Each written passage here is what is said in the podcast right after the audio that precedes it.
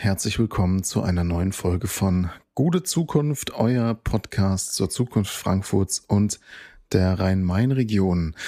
Jan Pasternak ist wieder bei mir. Jan, wie geht's dir und was bewegt dich? Ja, vielen herzlichen Dank und äh, auch von meiner Seite aus herzlich willkommen hier zu einer neuen Folge von Gute Zukunft.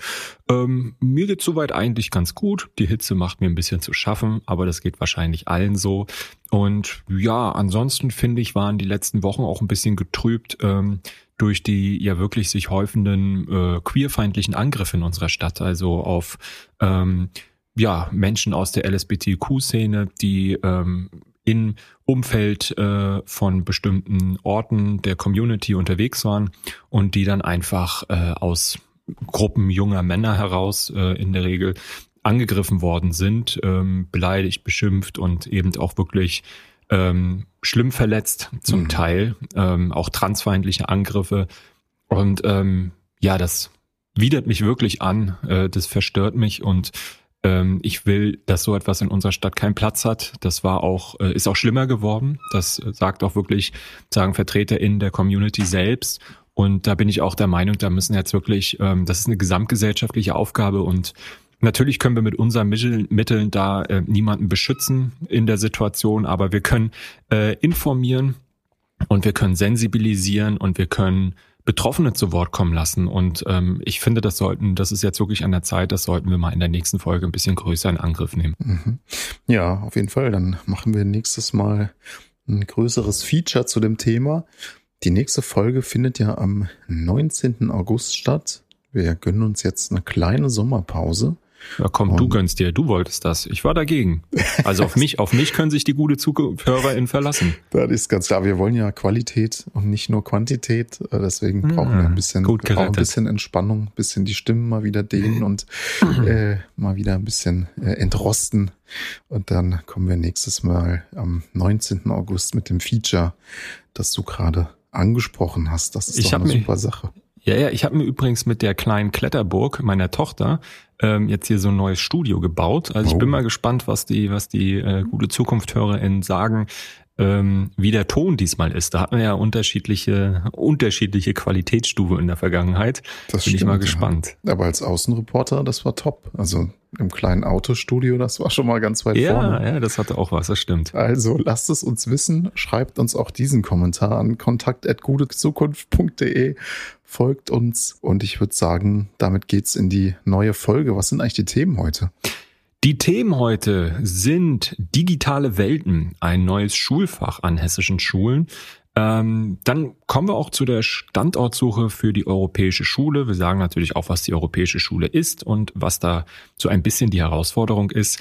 Wir kommen zur Anpassungsstrategie 2.0 an den Klimawandel und ähm, Klimaanpassung.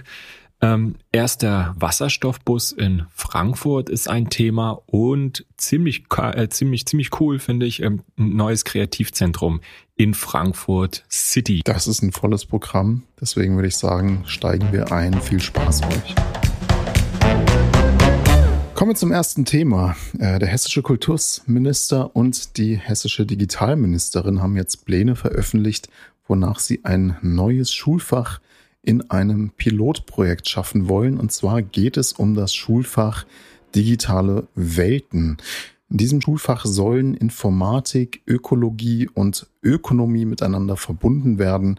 Los geht's schon nach den Sommerferien. Also die Idee ist ja im Grunde, dass man ja ein Stück weit Kompetenzen vermitteln will, die zur Bearbeitung der großen Zukunftsherausforderungen vorbereiten sollen. Und damit sind wir natürlich ganz zentral am Thema des Podcasts. Das ist so. Und ähm, konkret geht es darum, dass in, ja, in der fünften Klassenstufe mehr als 1000 Schüler ähm, und Schülerinnen an zwölf weiterführenden Schulen in Hessen äh, über Möglichkeiten äh, digitaler Tools, sage ich jetzt mal, unterrichtet werden sollen. Ähm, in der dazugehörigen Pressekonferenz hat die Digitalministerin Sinemus äh, auch Beispiele genannt, wie zum Beispiel das Programmieren eines mehr äh, als eines Mähroboters, der den Rasen kürzt, die Krokusse aber stehen lässt. Okay, dann könnte ich mir auch den Friseurgang sparen. ja, das stimmt. Das würde sogar besser aussehen. aber zum, zum anderen, also zum Thema zurück. Äh, es soll, es soll äh, auch um Themen wie Datenschutz gehen, Cyberkriminalität und äh, Mediennutzung, also sehr breit, sage ich mal, aufgestellt. Hm, was vielleicht auch so ein bisschen so ein Kritikpunkt sein könnte. Ähm, das Ganze ist gepackt in zwei zusätzliche und freiwillige Schulstunden die Woche. Der Pilotversuch, um den es jetzt erstmal geht, ist auf mindestens zwei Jahre angelegt und dann schaut man halt, wie gut es funktioniert hat oder eben auch nicht. Und ob äh, und wie das Ganze in den Regelunterricht dann später einmal aufgenommen wird, das entscheidet letztlich der Ausgang und die ähm, Analyse dieses Pilotprojekts. Leider, ähm, so habe ich das wahrgenommen, korrigiert mich, wenn ich falsch liege, ähm, betrifft äh, dieses Pilotprojekt jetzt ausschließlich Gymnasien oder kooperative Gesamtschulen, wo es ja auch einen Gymnasialzweig gibt. Das finde ich nur so mittelgut, sage ich mal. Ja. Ja, die Frage ist natürlich, wie ist das Ganze jetzt eigentlich zu bewerten? Also klar, für die Landesregierung steht natürlich fest, das ist äh, super und man wird da äh, jetzt äh, wieder natürlich zum Vorreiter bundesweit. Das sind ah, natürlich ja, immer die, die üblichen Floskeln, die Aber da, äh, fast immer Quatsch, ja. Ja, und natürlich ist trotzdem richtig und wichtig, diese äh, Themen jetzt weiter voranzutreiben und auch in Strukturen zu gießen und äh, konzeptionell anzugehen. Aber ja. klar ist auch, denke ich, ähm, was nutzt es jetzt, äh, Lust auf Digitalisierung zu machen und äh, Kompetenzen in der Anwendung zu vermitteln, wenn die Schulen selbst ja wirklich digitale Wüsten sind. Ähm, ich meine, ob sie das sind oder nicht, das ist jetzt natürlich auch wieder ein Streitthema. Da kann man hin und her diskutieren. Das hängt sicherlich auch ein bisschen davon ab, auf welche äh, Punkte man jetzt genau schaut, auf welche Details. Aber ich glaube schon, dass wir uns insgesamt einig sein können, dass der öffentliche Bildungsbereich der technologischen Entwicklung einfach sehr häufig hinterherhinkt. Ja, ähm, das ist so. Und äh, ich finde ich finde es richtig, dass es zwar erstmal jetzt auch losgeht mit einem Pilotprojekt, mhm. ähm, aber spätestens nach zwei Jahren muss man dann in die Vollen gehen. Also es ist eh relativ spät, jetzt äh, sowas konkret anzugehen. Ähm, es ist nicht klug, äh, alles, was sich auf sozusagen reale Probleme bezieht und Kompetenzen, die entscheidend sind für die Zukunft, immer nur als nicht notenrelevantes Wahlfach laufen zu lassen. Und darum geht es ja in diesem Pilotversuch. Mhm. So ein bisschen so, ja, so fast so, so eine Mischung aus äh, Schulunterricht und Freizeit. Kannst du machen, kannst du sein lassen, äh, benotet wirst du nicht. Ähm, mhm. das, das gefällt mir mal nicht so. Ähm, das ist auch bei anderen Themen wie ähm, zweite und dritte Fremdsprache sowas. Ähm, äh, das sehe ich immer ein bisschen kritisch, ähm, weil ja entsprechend hängt es dann auch von der Bewertung des Faches äh, deutlich hinter den anderen zurück. Und äh, das ist halt nicht so richtig kompatibel mit den Äußerungen, dass es ja ein ach so großes Zukunftsthema ist. Ähm, und was ich auch nicht so gut finde, ist, dass es keine zusätzlichen Lehrkräfte dafür gibt. Ähm, es gibt ohnehin zu wenige Lehrkräfte an hessischen Schulen. Und äh, die sollen sich jetzt auch erst weiterbilden. Also ich will niemandem zu nahe treten, aber mir fehlt ein bisschen die Fantasie, wo da so schnell das Wissen und die Fertigkeiten über so schwierige Themen wie Robotik und Co. herkommen soll. Also ähm, ich könnte das jetzt nicht so einfach unterrichten. Mm, mm. Ich meine, es gibt natürlich immer Lob und Kritik. Äh, das ist klar. Es wird gestritten. Die hessische Industrie- und Handelskammer, die findet das natürlich gut. Ähm, die haben natürlich jetzt vor allem den Fachkräftemangel im Blick bei Themen Digitalisierung, Klimaneutralität und Industrie 4.0. Es stimmt ja auch, es fehlen vor allem ProgrammierInnen. Ähm, nicht gut findet es aber, und auch das ist wenig ähm, überraschend, die Opposition, vor allem natürlich, weil es eben eigentlich immer noch kein flächendeckendes und verpflichtendes Informatikangebot ist und ja auch die, die konzeptionelle Grundlage nicht so wirklich klar wird. Naja, also es ist die konzeptionelle Grundlage, die ein Stück weit fehlt. Ne? Also es wirkte jetzt so ein bisschen wie ähm, alles, was so Digitalisierung und Gedöns machen wir jetzt dort. Ähm, und dann ist aber eben auch wirklich die Frage, wo man hin will. Also ich würde es eigentlich jetzt eigentlich gar nicht so kritisieren, weil man muss auch manchmal den Fuß ins Wasser halten und gucken, wie kommt etwas an. Dafür sind ja diese Pilotversuche da. Ähm, das ist ja durchaus ähm, ja eine, eine sinnvolle Methode vorzugehen. Ähm, aber ich, mich, mich stört halt eben so ein bisschen daran, dass man ähm, solche fundamentalen Grundkompetenzen für Zukunftsfähigkeit einfach immer so in Wahlpflicht das ja auslagert. Und mhm. eigentlich bräuchten wir doch digitales Lernen und Arbeiten in allen Fächern, auf allen Anwendungsgebieten. Äh, das Gleiche gilt für Strategien der Nachhaltigkeit. Auch ökonomische Grundkompetenzen sollten in diversen Fächern vermittelt werden. Es ist immer sehr deutsch, finde ich, für alles und jeden eine kleine Kategorie zu entwickeln, klar abgegrenzt und ohne Querverbindung. Aber so funktioniert halt das Leben nicht und äh, schon längst auch nicht mehr die Wirtschaft. So funktionieren ja noch nicht einmal Verwaltungen wirklich. Mhm. Co-kreative Prozesse, Kollaboration, also Zusammenarbeit, disziplinübergreifendes Arbeiten, das ist eigentlich längst Standard. Ich meine, jedes Café hat im Schnitt besseres WLAN als hessische Schulen und ähm, da wirkt es doch an und für sich äh, dieser löbliche Versuch, den man jetzt startet, schnell sehr mickrig. Hm, ja, da ist auf jeden Fall was dran. Also ich meine, hinzu kommt natürlich auch, dass äh, digitale Optionen und ökonomische Interessen auch äh, schon längst das Leben vieler SchülerInnen durchdringen, sei es jetzt in der Geldanlage oder beim Thema Datenschutz. Ähm, also da sind die SchülerInnen natürlich auch schon sehr fit als äh, Digital Natives und ähm, das sehr kleinteilige und vielleicht auch bescheidene Angebot hinkt da der Realität vielleicht schon etwas hinterher, muss man sagen. Also da kann man natürlich schon auch einen äh, Kritikpunkt sehen. Aber wir behalten das im Blick, würde ich sagen, oder? Also auf jeden Fall. Ich meine, es ist durchaus, wir wollen es nicht zerreden, äh, wir wollen nur darauf hinweisen, ähm, äh, so ein bisschen den Punkt machen, dass es uns ernst ist mit diesen Themen und dass wir hoffen, dass es ähm, denjenigen, die jetzt dieses Pilotprojekt starten, genauso ernst ist und ähm, schnell daraus eine größere Geschichte wird. Genauso ist es.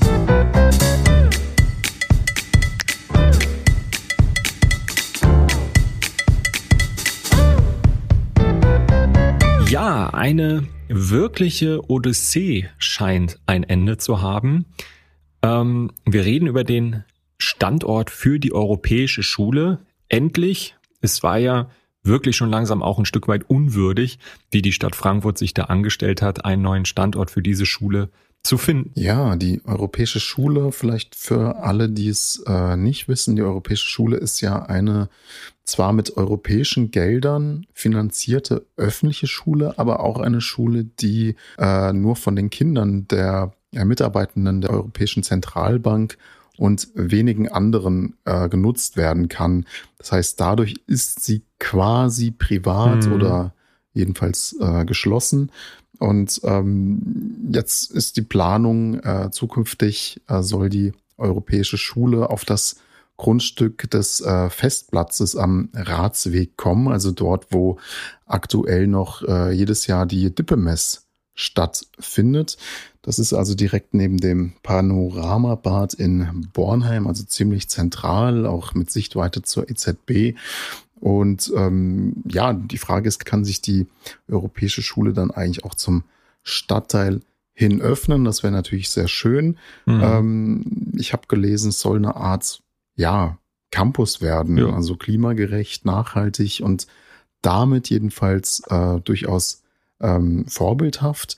Ähm, der Hintergrund ähm, ist jetzt im Grunde, dass die Stadt Frankfurt sich im äh, Zuge der Ansiedlung der EZB ähm, gegenüber dem Bund und äh, den Mitgliedstaaten verpflichtet hat, ein Grundstück für den Bau dieser öffentlichen Schule zur Verfügung zu stellen. Und da ist man jetzt eben einen äh, deutlichen Schritt weitergekommen. Ja, und ich muss auch sagen, ziemlich starke Leistung meiner ehemaligen Chefin, ähm, weil ja schlicht und ergreifend ein jahrzehntealter Konflikt damit gelöst wird. Mhm. Und äh, die Aufgabe war sehr anspruchsvoll, denn die Flächenanforderungen der Schule, die gut 2000 Schüler und Schülerinnen hat, ähm, sind sehr hoch, sehr hoch, also auch relativ äh, zu äh, Gymnasien oder so deutlich höher. Und bebaubare Grundstücke im vergleichsweise kleinen Stadtgebiet in Frankfurt bekanntlich sehr knapp. Ja, ja. Das heißt, es muss jetzt natürlich auch ähm, eine Alternative für die NutzerInnen des äh, Festplatzes entwickelt werden. Der Magistrat arbeitet deshalb jetzt an entsprechenden Nutzungskonzepten für Flächen am und im Rebstockpark. Ja, und ähm, dadurch ist es halt immer wie bei dieser, bei vielen anderen ist es halt dort speziell nochmal so, dass wirklich immer, wenn du einen Stein ins Rollen bringst, dann ähm, ja entwickelt sich daraus immer eine Riesenlawine in alle unterschiedlichen Richtungen. Vielleicht nochmal diese diese lange Geschichte nochmal skizzieren, ähm, mhm. in der Frankfurt wirklich nicht gut aussah.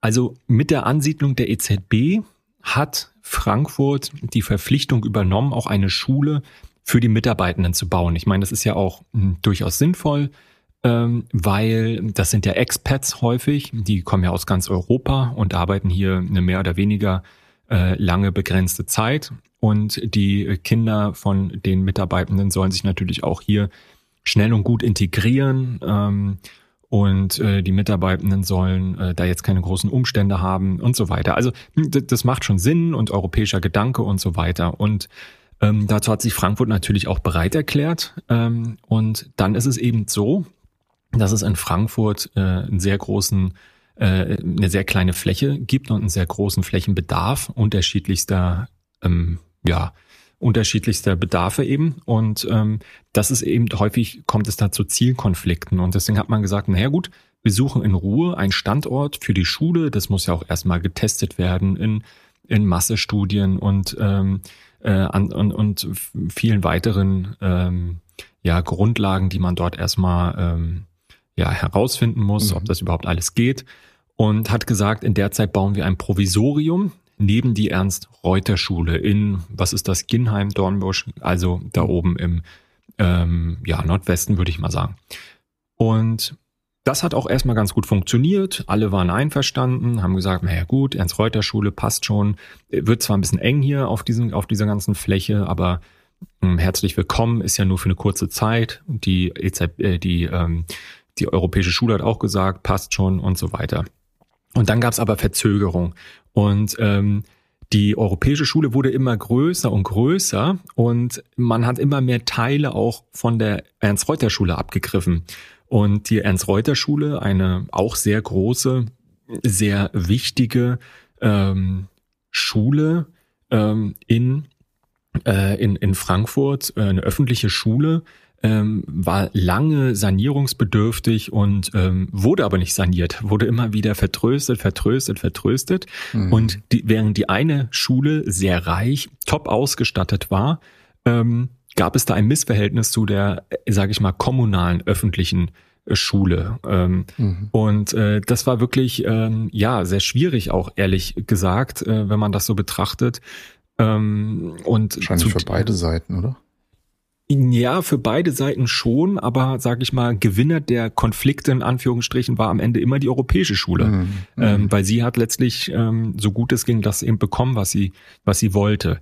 Mhm. Und ähm, deswegen waren letztlich alle Seiten haben die sehnlichst darauf gewartet, dass es endlich zu einer Lösung ähm, dieser dieser Standortfrage kommt. Mhm. Ähm, ja, und äh, natürlich wollte auch die europäische Schule auch einen festen Standort. Die war natürlich, also niemand war wirklich zufrieden. Und das Problem war dann, je größer dieser Druck wurde, ähm, auch bundesweit und europaweit, weil natürlich alle drauf geschaut haben, gesagt haben, hä, Frankfurt, was los? Ihr habt das doch zugesagt und wir wollen jetzt endlich, dass da unsere Schule einen vernünftigen Standort kriegt. Woran, woran hapert das? Kann doch nicht so mhm. schwer sein. Mhm. Ähm, dann fing sozusagen so die Provinzposse an. Kleinkarierte Interessen, äh, Hin und Her Geschiebe und ähm, dann wurden verschiedene Standorte ins Spiel gebracht. Der Kaiserlei, dann war der wieder blockiert, weil der ehemalige Wirtschaftsdezernent dort unbedingt eine Multifunktionshalle bauen wollte. Ähm, dann war der Mainvasen im Gespräch, ähm, den wollten ausgerechnet die Grünen, keiner weiß warum, weil das ist mitten im Grüngürtel. Mhm. Skurrilerweise, die Grünen, die sich sonst an Bäume ketten, ähm, um eine Schule zu verhindern, wollten dann auf einmal dort im Grüngürtel in die Mainvasen ähm, da äh, eine, äh, eine, eine riesen fette Schule und man muss die eine europäische Schule braucht etwa dreimal so viel Fläche wie ein normales Gymnasium. Kann man auch wieder ein bisschen in Frage stellen, warum das so, warum man da so hohe Forderungen stellt. Ähm, das wollte dann. Weißt du, wieso das so ist? Ist denn das höhere Schülerinnenzahlen oder? Also sehr groß natürlich, ne? Aber es mhm. gibt auch Gymnasien, die haben bis zu 2000 SchülerInnen ähm, und kommen mit deutlich weniger Fläche aus. Und nö, ich glaube einfach, das ist äh, Statusdenken. Ja, Prestige-Statusdenken. Man ist auch nicht bereit, eine Etage höher zu bauen. Ähm, also es ist schon, schon schwierig, sage ich jetzt mal. Ähm, und ähm, ja, äh, ausgerechnet eben äh, die Grünen wollten jetzt dort in den Mainvasen das bauen, die SPD nicht, ähm, war aber auch, sage ich mal, wegen der dort ansässigen Vereine und so weiter dagegen. Und so wurde es dann hin und her geschoben und äh, jeder hat versucht dann sozusagen Vorteil, Vorteil für sich ähm, äh, herauszuschlagen, eine sehr verzwickte Lage, kleinkarierte Interessen und das alles eben vor den Augen äh, bundesweiter Beobachtung. Und ähm, ja, die EZB hat dem Ganzen jetzt auch nicht gerade Schwung gegeben, weil die eben ziemlich abgeschirmt agiert, wie so ein Satellit in Frankfurt und es leider auch nicht so richtig gelungen ist in den letzten Jahren und Jahrzehnten, die EZB jetzt wirklich ähm, mit ihrem Personal auch in der Stadt zu verankern. Ähm, und äh, man konnte da jetzt auch nicht so wirklich helfen, außer eben, sage ich mal, Forderungen aufstellen. Und trotzdem war es eben sehr würdelos, fand ich, und ein Nervthema. Und nun ist es aber so, dass vor allem eben Grüne, SPD, CDU ähm, also jeweils zwei der Partner, glaube ich, hätten sich immer auf einen Standort einigen können, aber nie alle drei zusammen. Jetzt in der letzten Koalition meinst du? Genau, genau. Ähm, aber eben durch das Ausscheiden jetzt der CDU äh, war nur jetzt eine Lösung, sage ich mal, denkbar. Es war einfacher. Und ähm, manchmal ist es ja wirklich so, irgendeine Lösung ist besser als gar keine. Und ähm, da hat man jetzt eben diesen äh, Festplatz in den Blick genommen. Und das Problem ist natürlich, jetzt hat irgendjemand wieder geplaudert, bevor diese Option festgezurrt worden ist. Es wurde öffentlich kommuniziert und ähm, jeder fragt sich natürlich, na ja, wenn da jetzt diese Schule auf den Festplatz kommt, wo die Feste stattfinden, wo finden denn dann die Feste statt? Und äh, da ist auch schon ausgeplaudert worden. Da geht es dann um den Rebstock, um das Rebstockgelände. Das ist hinter der Messe. Und ja, die Anwohnenden dort sind natürlich wenig begeistert. Die Messe, die dort die Rangierfläche braucht, ist wenig begeistert. Der Ortsberat fühlt sich übergangen. Die Schausteller sehen für sich gleich eine Chance. Sie sagen, finden wir eigentlich super, aber wir wollen dann auch mehr Fläche. Und so sind viele in Aufruhr gebracht. Niemand fühlt sich beteiligt und ähm, das wäre fast ein ziemliches Debakel geworden, wie ich das so mitbekommen habe. Und ähm, auch die Auslagerung des Festplatzes ist eben dann nicht trivial, weil die Anwohner befürchten Lärm, Verkehr und Dreck und die Messe hat eben totale Angst, dass sie ähm, diese Fläche, die sie dort braucht, um eben äh, die die An- und Zulieferung für die für die ganze Messe, Utensilien und so weiter zu gewährleisten, dass ihr das wegbricht und das wäre halt ein echtes Problem, weil ähm, natürlich sind das alles sehr wichtige Player für die Stadt. Also Messen, Volksfeste, die haben alle wirtschaftliche, soziale und kulturelle Bedeutung Mhm. Und ähm, ja, aber gleich, es ist ja, also hm? wie, du, wie du es äh, schilderst, ähm, auch mal in dieser Detailtreue, dass man das so gut äh, nachvollziehen kann, dann sieht man ja auch schon nochmal sehr exemplarisch jetzt hier an diesem Beispiel die äh, vielen Zielkonflikte eigentlich ja. hinsichtlich der Verteilung dieser sehr knappen Flächen in Frankfurt. Also ich glaube, das ist äh, schon ziemlich spannend, das auch mal so im Detail zu hören. Ja, und jetzt muss man halt irgendwie gucken, dass man, dass man äh, da jetzt ähm, ja, die Menschen für diese Idee gewinnt, ähm, die Messe gewinnt. Äh, Silvia Weber, die Bau- und Bildungsdezernentin, wird ja jetzt wahrscheinlich in die Ortsbeiräte gehen zum Berichten. Ist natürlich alles nicht optimal, das nachzuziehen. Ähm, aber auch ich, also ehrlich gesagt, ich kann auch nur dafür werben, sich auf diese Lösung jetzt einzulassen. Es hängt einfach zu viel dran. Ähm, nicht zuletzt auch äh, die Perspektive der Ernst-Reuter-Schule, ähm, weil äh, die hat endlich einmal Ruhe verdient. Die hat endlich verdient, mhm. dass sie sich jetzt da konzentrieren kann äh, auf ihre auf, auf ihre ja Sanierung, die Erweiterung ähm, und dass sie da jetzt auch so ein bisschen befreit wird und ich würde es mir sehr wünschen, dass es jetzt endlich gelingt, diesen gordischen Knoten zu durchschlagen und ähm, äh, sagt man das so? Gordischer Knoten, ist das richtig? Ja, ja. Du kennst dich doch ja. aus damit, ne? Genau. Ja. ähm, naja, also wir sind gespannt. Ähm, schauen wir mal, oder unser, unser Podcast ist um einige Folgen äh, gut gefüllt, wenn es nicht klappt. Wir sind gespannt.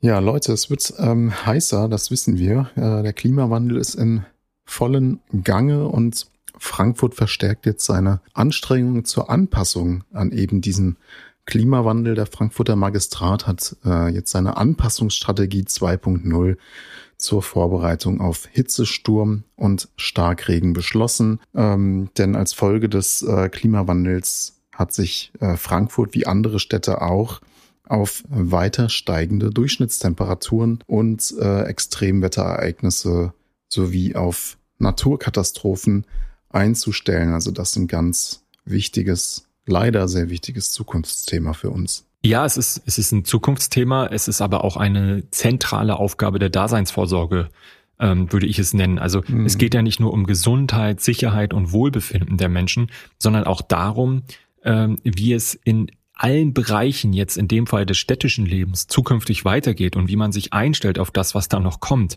Also gerade für so eine dicht bebaute Stadt wie Frankfurt ist es wichtig, ähm, den Klimawandel in allen Planungen zu berücksichtigen. Denn ähm, ja, nur so kann das Leben in der Stadt irgendwie sicher und attraktiv bleiben. Wir haben ja schon beim letzten Mal gesagt, Hitze tötet und ähm, darauf äh, müssen wir uns einstellen. Genau. Was sind jetzt die Bereiche, um die es geht? Also die Anpassungsstrategie sieht vor Planung, Bauen, Grün, Mobilität, Wasser, Wasser. und mhm. Gesundheit. Genau.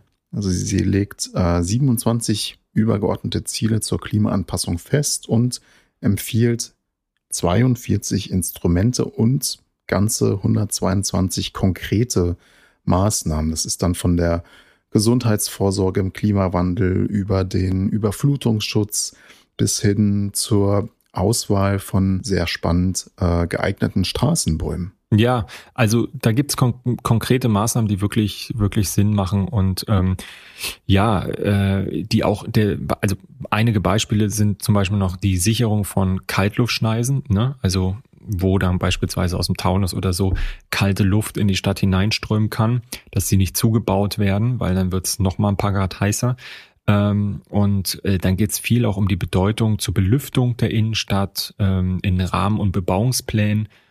Ähm, Hochhäuser helfen da übrigens, also es hat mir mal ein befreundeter Architekt gesagt, man denkt immer so, mhm. oh Gott, Hochhäuser, Fläche hitzt sich auf, aber erstmal kann man die Fläche begrünen, was jetzt bisher noch nicht so richtig stattfindet, wobei es gibt jetzt mit Nion oder Neon da so ein neues ähm, äh, äh, Hochhausprojekt im, in der, im Europaviertel.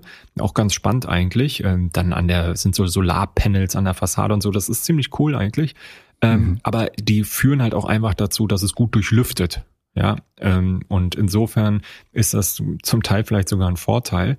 Ähm, ja, und wichtige Planung für Neubaugebiete und äh, städtische Orte ähm, sollen hinsichtlich der Anpassung an den Klimawandel ähm, ja, überprüft werden und fachlich begleitet werden und vor allem auch Plätze wie der Paul-Arnsberg-Platz ähm, werden äh, geprüft und klimaoptimiert umgestaltet. Also wer den kennt, das ist im Ostend neben der Volkshochschule gegenüber von der EZB, der, der Großmarkthalle, ähm, ein ziemlich trostloser Platz und ähm, der soll jetzt wirklich äh, klimatisch äh, verbessert werden, weil das einfach nur pff, Beton ähm, mhm. mhm. Ja, und äh, vor allem der Grüngürtel und der Grünraum am Main sind Beispiele für eine ähm, Klimaplanung, wie sie schon, sage ich mal, in der Vergangenheit recht vorausschauend gemacht worden ist, weil eben über das Niddertal und auch entlang des Mains in heißen Sommernächten kühlende Frischluft in die Stadt reinströmt. Und das musst du halt versuchen, ähm, ja. ja. systematisch zu, zu mitzudenken. Ja,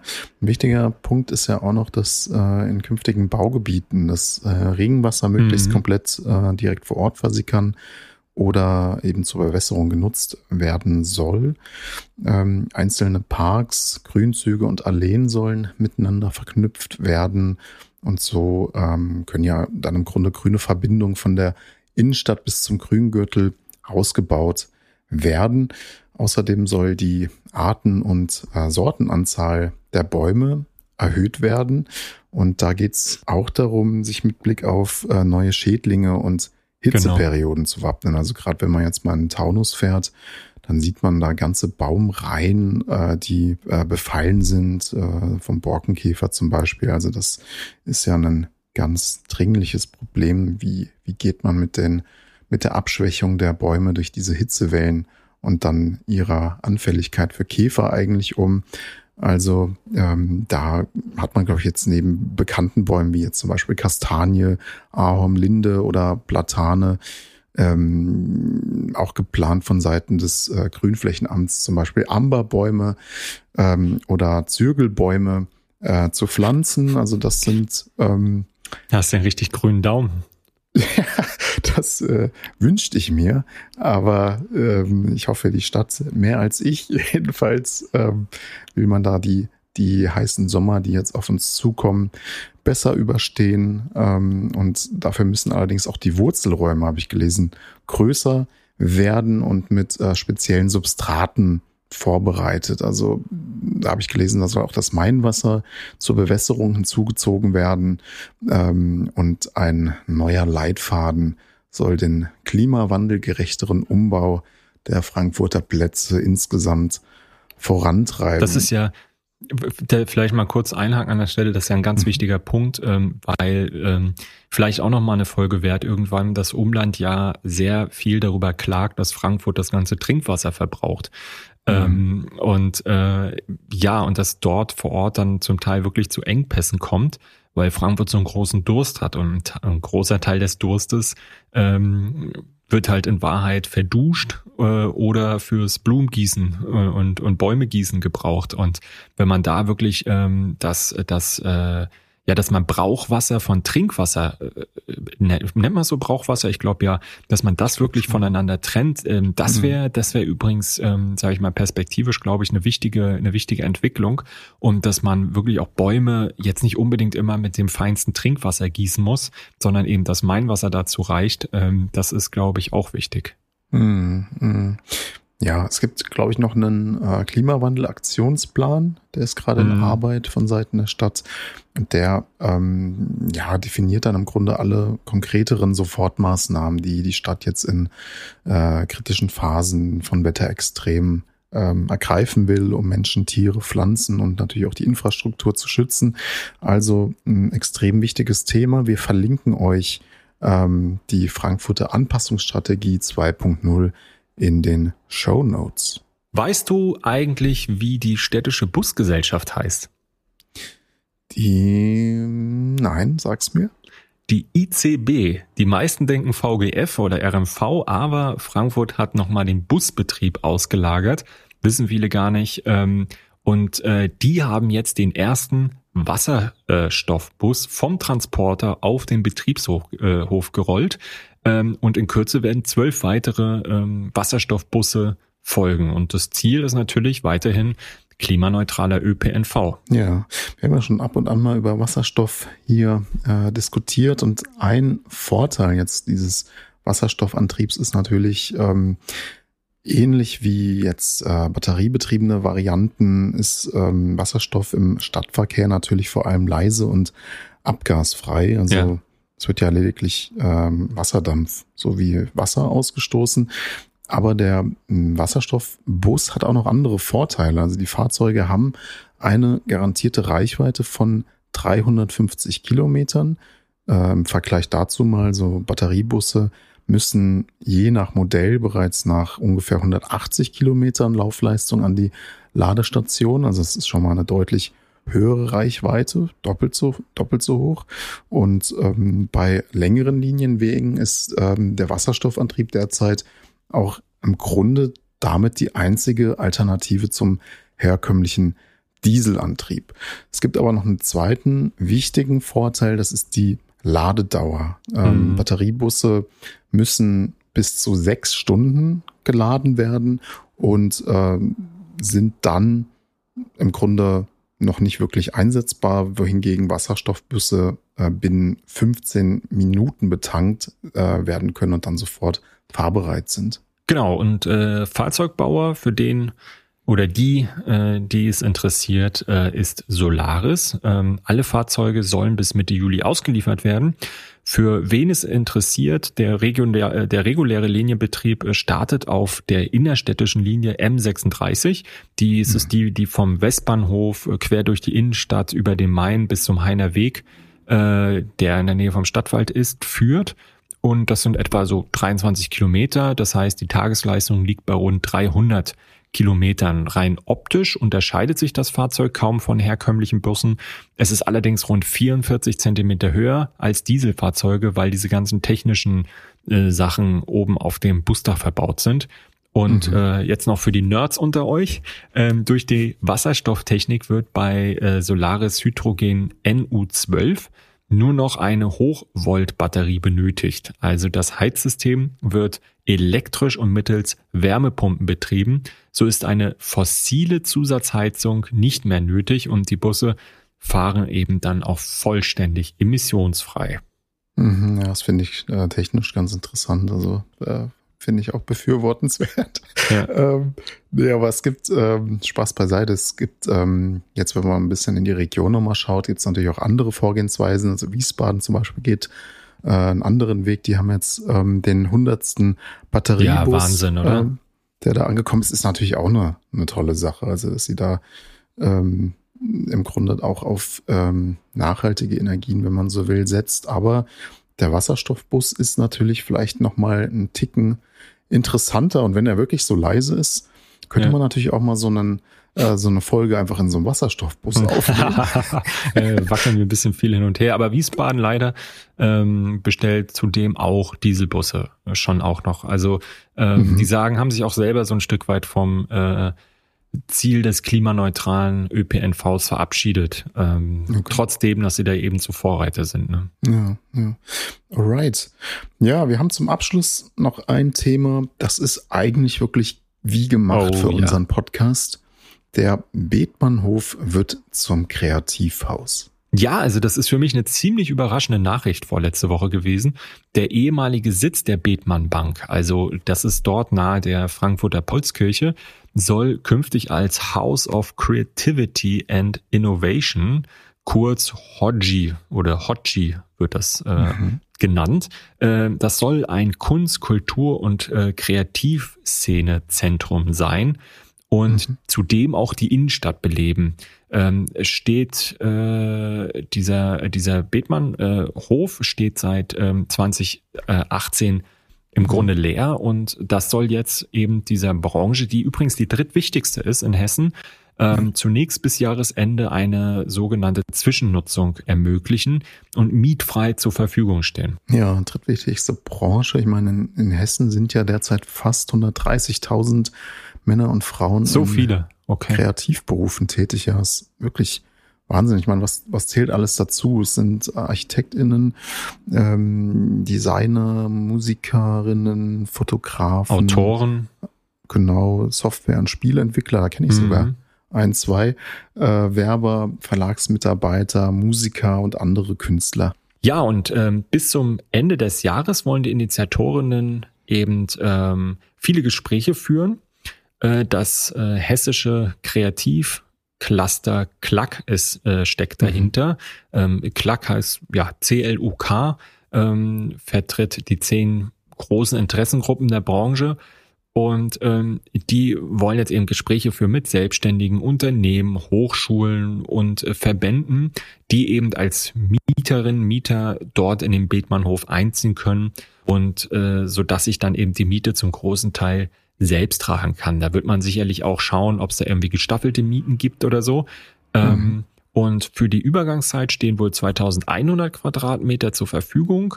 Insgesamt umfasst dann auch noch der Hof, der dazu kommt, 800 Quadratmeter. Ähm, und dort konnten dann eben wirklich Ateliers, Film- und Musikstudios, Coworking Spaces, also wo man einfach mal so unverbindlich zusammensitzen kann, ähm, aber auch Büros äh, für zum Beispiel Werbeagenturen äh, entstehen. Und äh, was auch interessant ist, im Untergeschoss gibt es einen ausgebauten Weinkeller. Also auch für dich ist da was dabei. ja, das, das wäre doch was. Ich meine, das ist natürlich wirklich ein Träumchen für viele. Ähm, und man muss auch sagen, ähm, ja, also eines der großen, man könnte auch sagen, der größten Mankos Frankfurts vielleicht bislang gegenüber Berlin ist ja wirklich, wir haben zu wenige und dann eben auch noch zu teure Flächen für Kreativarbeitende. Ja. Also mm, ich glaube jetzt, was erstmal geplant ist, das ist ja jetzt erstmal nur zur, zur Zwischennutzung, aber da stehen die Zeichen schon auch eher auf äh, langfristige Lösungen. Also mm, es hängt von der Finanzierung ab, wie immer.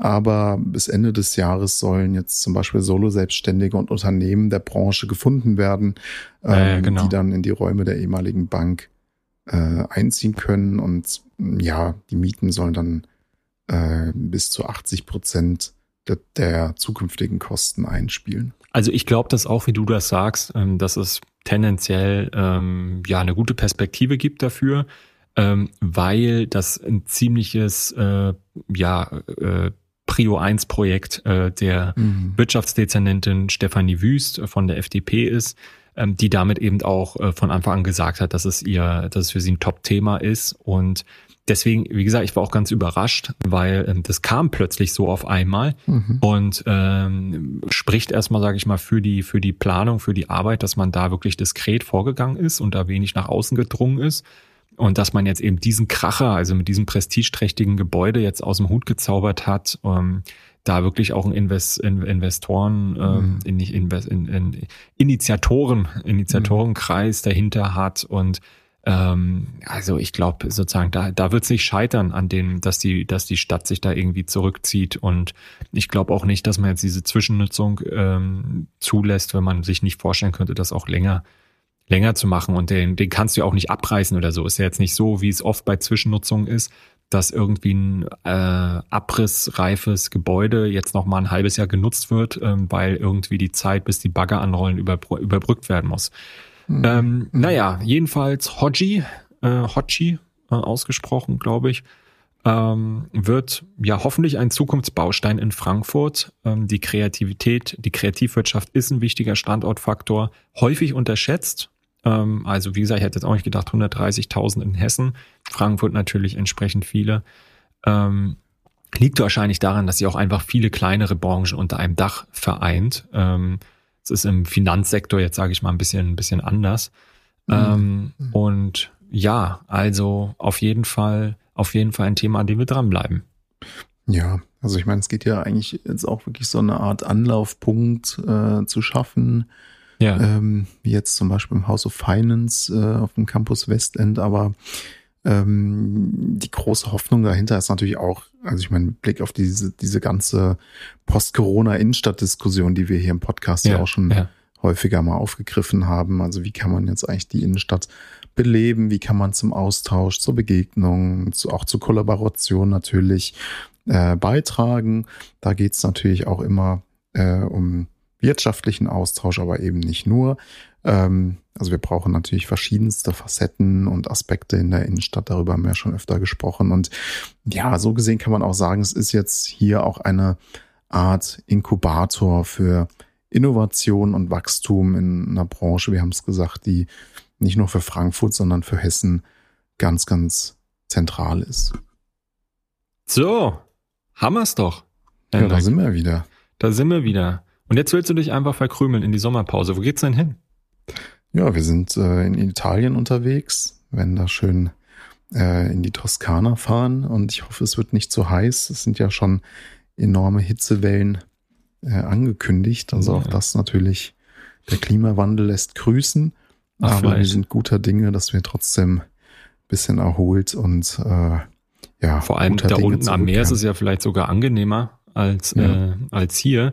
Ähm, aber du hast die Erholung verdient, Henrik. Du hast es überhaupt nicht erwähnt. Du hast es gar nicht erwähnt, Henrik. Du bist ein Made Man. Du bist, äh, du bist durch deine, du hast deine Doktorarbeit verteidigt.